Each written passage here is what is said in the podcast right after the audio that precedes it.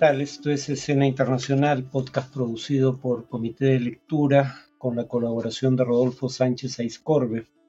La primera noticia de hoy, 10 de febrero, es que en Brasil se realizaron operativos contra Bolsonaro y su círculo íntimo. Eh, la Policía Federal actuó en 10 estados ejecutando 33 órdenes de allanamiento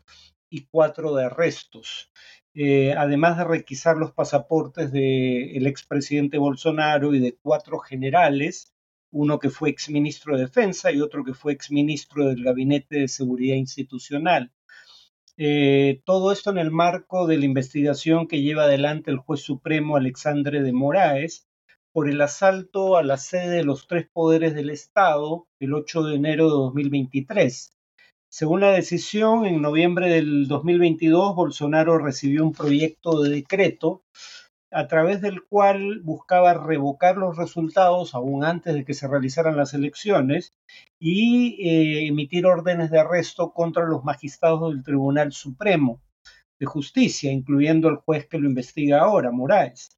Eh, a pedido de Bolsonaro, el proyecto se modificó, pero manteniendo el arresto del juez que lo está investigando, y eh, convocando nuevas elecciones. Luego se convocó a comandantes militares para que apoyaran este intento de golpe de Estado. Eh, según la policía, el grupo investigado se había preparado antes de las elecciones de 2022 para alegar fraude, cito, con el fin de permitir y legitimar una intervención militar.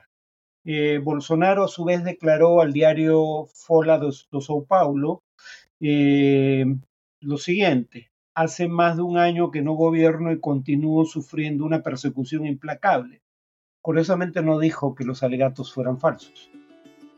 La segunda noticia es que en la guerra en Gaza, eh, o a juzgar por la decisión de la Corte Internacional de Justicia, el genocidio, Netanyahu ordenó al ejército un plan para evacuar a la población civil de Rafa último bastión de Hamas según Israel, pero también el lugar a donde acudieron presionados por Israel a refugiarse un millón y medio de civiles palestinos antes de lo que describió como una operación masiva contra la ciudad. Esto por las críticas internacionales que recibió al hablar del plan para atacar Rafa en la frontera misma con Egipto, es decir, ya no hay dónde huir para los civiles de Gaza. Eh, la Casa Blanca dijo el jueves que no apoyaría importantes operaciones militares israelíes en Rafa. Eh, el presidente Biden dijo que esto ya era más de lo necesario para eh, los cines de seguridad israelíes. over the top fue la expresión que usó. Y Blinken, el secretario de Estado, dijo que eh, la deshumanización de los judíos israelíes que representaron las acciones de Hamas el 7 de octubre no podían justificar la deshumanización de más de dos millones de palestinos que no tuvieron nada que ver con esos hechos. Esto dicho por el principal aliado mundial de Israel. Eh, el gobierno egipcio, a su vez, dijo que si se propiciaba una avalancha de civiles hacia el desierto del Sinaí en su territorio sería causal para anular el acuerdo de paz entre Egipto e Israel. Y el responsable de derechos humanos de la ONU, Volker eh, Turk, dijo que las acciones desplegadas por Israel desde octubre podrían ser suficientes para constituir crímenes de guerra en violación de la Cuarta Convención de Ginebra sobre la protección de vida a civiles en tiempos de guerra. Eh, citó como ejemplo la destrucción masiva y sin sentido, palabras de Turk, de eh, infraestructura civil en Gaza, que forzó precisamente al exilio eh, o por lo menos a la condición de desplazados internos a la mayor parte de la población de Gaza, sin que hubiera una posible justificación militar de estas acciones. Finalmente, la tercera noticia de hoy es que la Corte Suprema de los Estados Unidos debate la impugnación a la candidatura de Trump eh, en las primarias republicanas planteada por los estados de Colorado y Maine. Eh, la Corte Suprema está debatiendo si eh, los estados pueden vetar la participación en estos procesos de Trump por su papel en el asalto al Capitolio en enero de 2020. Eh, y los de enero de 2021, perdón. Los jueces sugirieron o dieron a entender a través de sus intervenciones en el marco de este debate que estaban disconformes con la idea de que los estados pudieran interpretar si alguien era eh, elegible para constitucionalmente ser eh, postulante a un cargo eh, de elección popular, vale la redundancia, a nivel nacional. A juzgar por analistas legales que vieron las deliberaciones, los argumentos parecen indicar que los jueces tanto conservadores como progresistas no apoyarían la iniciativa adoptada por el Estado de Colorado. Eh, un fallo en favor de Trump eh, pondría fin a los esfuerzos de Colorado, Maine o cualquier otro estado de retirar a Trump de eh, la cédula electoral en las primarias republicanas. Eh, Colorado invocó la decimocuarta enmienda a la Constitución estadounidense de 1868, la cual señala que eh, ningún, cito, miembro del Congreso, funcionario de Estados Unidos, que haya participado en una insurrección o rebelión podrá ser electo presidente o vicepresidente, además de otros cargos de elección popular. El abogado del estado de Colorado, Jason Murray, dijo que el asalto, cito, fue incitado por un presidente en funciones por lo que constituía una insurrección, Jonathan Mitchell, abogado de Trump, dijo que eh, para que se constituyera el delito de insurrección era necesario, cito, un esfuerzo organizado y concertado para derrocar al gobierno mediante la violencia y que lo que había ocurrido fue un motín, pero no una insurrección. Eh, a juzgar por lo que he podido revisar de la enmienda constitucional, eh, la enmienda deja abierta interpretación buena parte de eh, lo que implica. Luego entonces tiendo a creer que los, eh, con, los analistas legales, que la Corte Suprema probablemente llega a la conclusión de que debería ser la población la que decida si Trump debe o no estar en la balota y por ende tener derecho a eventualmente postular a una nueva elección eh, a la presidencia. Cuanto al tema de análisis, hoy acabaré con el tema que he tratado en los dos eh, podcasts anteriores de esta semana. Eh, y habíamos quedado en hablar respecto al, um, al, discurso de Javier Milei en el Foro Económico Mundial de Davos sobre el tema de los, las fallas de mercado y, antes de eso el tema de eh, los índices de libertad que cita el propio Milley. Por ejemplo, el índice de libertad económica de Heritage, que es al que me he referido, no he abordado el de el Instituto Fraser, aunque creo que lo que voy a decir sobre eh, el ranking de libertad económica de Heritage también es aplicable, es otro índice o indicador de libertad económica. Eh, en el de Heritage, el país que ocupa el primer lugar como el país más libre económicamente hablando del mundo es Singapur. Eh, y los países nórdicos, aunque no están en los primeros lugares, están en lugares, digamos, prominentes, ¿no? Los cuatro países nórdicos están entre el noveno y el doceavo lugar. En el doceavo lugar está Noruega. Y Incluso eh, entidades libertarias como el Instituto Mises han criticado estos eh, índices de libertad económica precisamente por la puntuación que en ellos obtienen casos como el de los países nórdicos o el de Singapur, que a criterio del Instituto Mises deberían ser menores.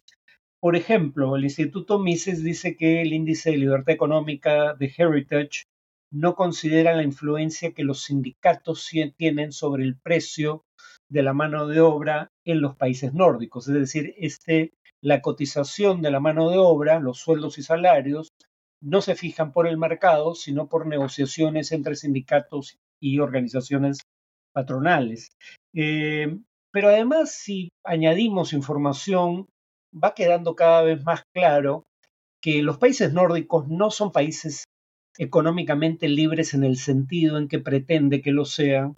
eh, los índices de libertad económica de Heritage o Fraser. Por ejemplo, en Noruega, que está en doceavo lugar entre más de 180 países en el índice de Heritage, eh, en Noruega cerca de un tercio del empleo es empleo en el sector público. Eh, la presión tributaria en Noruega es de 44.4%, lo fue en 2022. Eh, como ya indiqué, en países como Noruega, eh, sueldos y salarios no se determinan por el libre juego de oferta y demanda en el mercado, sino a través de negociaciones colectivas centralizadas, etc. nada de esto colocaría bajo circunstancias normales a un país como Noruega en un lugar tan eh, alto eh, en eh, un índice de libertad económica. Pero como ya habíamos indicado, estos índices le dan em, un, énfasis discutible, y en esto está de acuerdo el Instituto Mises, a características que siendo deseables no son necesariamente indicadores de libertad económica como eh, la existencia de un Estado de Derecho, de un Poder Judicial independiente y eficiente, o eh, una baja incidencia de la corrupción. Eh, en el caso de Singapur, Singapur, por ejemplo, sobresale en particular en materia de facilidad para hacer negocios y derechos de propiedad, cosas que lo podrían poner en un lugar expectante, en un índice de libertad económica, pero es difícil argumentar que eh, Singapur debiera estar en el primer lugar cuando el Estado posee casi todo el terreno del país, casi todos los suelos, y es el Estado el que, bajo control de estos, eh, construye viviendas de interés social que son propiedad estatal, son usufructuadas por privados, pero no son necesariamente propiedad de actores privados. Eh, y además el Estado en Singapur es propietario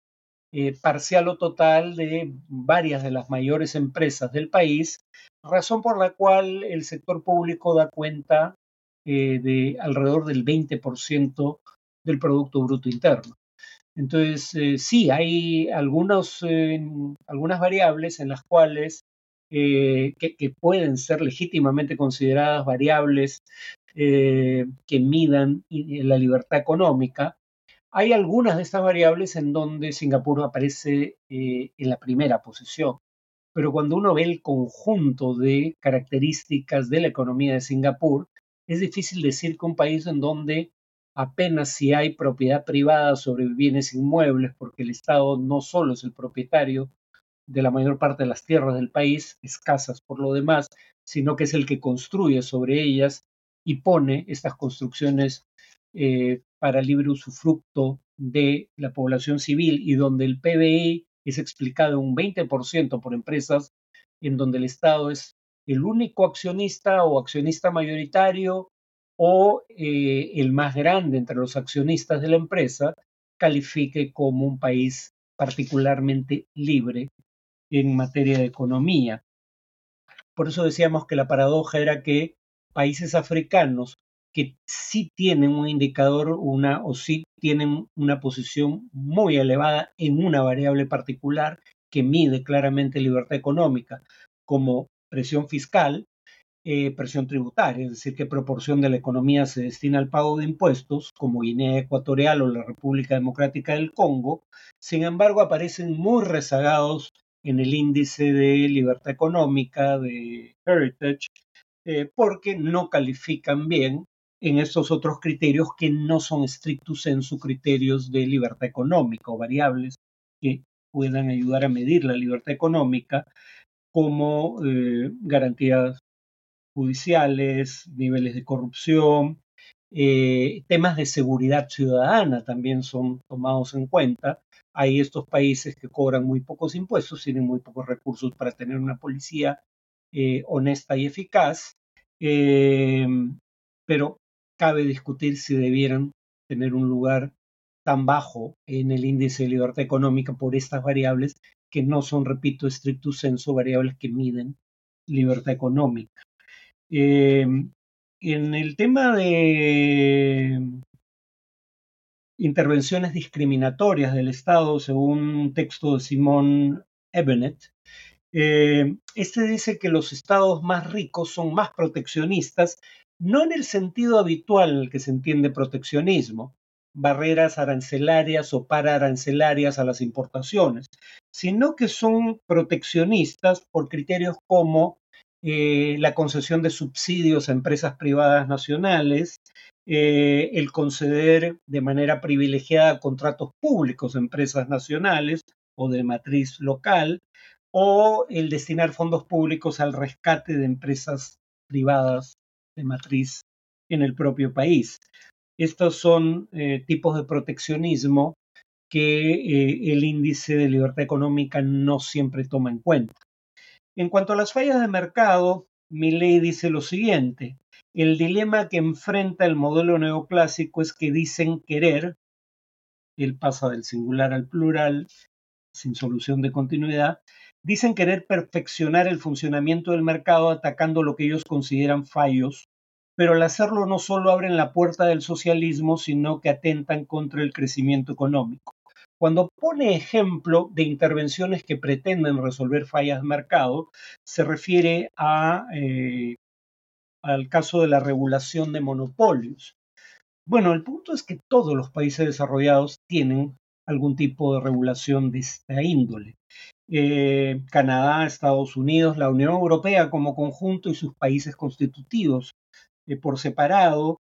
los países nórdicos, tanto los que son como los que no son parte de la Unión Europea, tienen, por ejemplo, leyes antitrust, que por un lado, eh, digamos, protegen eh, o en todo caso eh, impiden restricciones ilegales al ingreso de competidores en el mercado, impiden concertación de precios entre empresas o fijación de precios en caso de monopolios, concertación en caso de oligopolios, y eh, monopolios que pudieran, en parte por lo que acabo de decir, eh, ser un obstáculo para eh, que se den condiciones de mercado competitivas. Todos los países desarrollados tienen este tipo de normas. Entonces, él, se está ubicando no en el mundo real,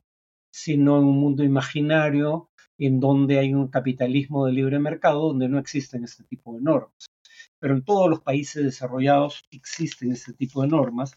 Nadie discutía hasta, que Mille dice estas cosas, que existe tal cosa como monopolios naturales y que eso podría ser considerado una falla de mercado. Hay autores libertarios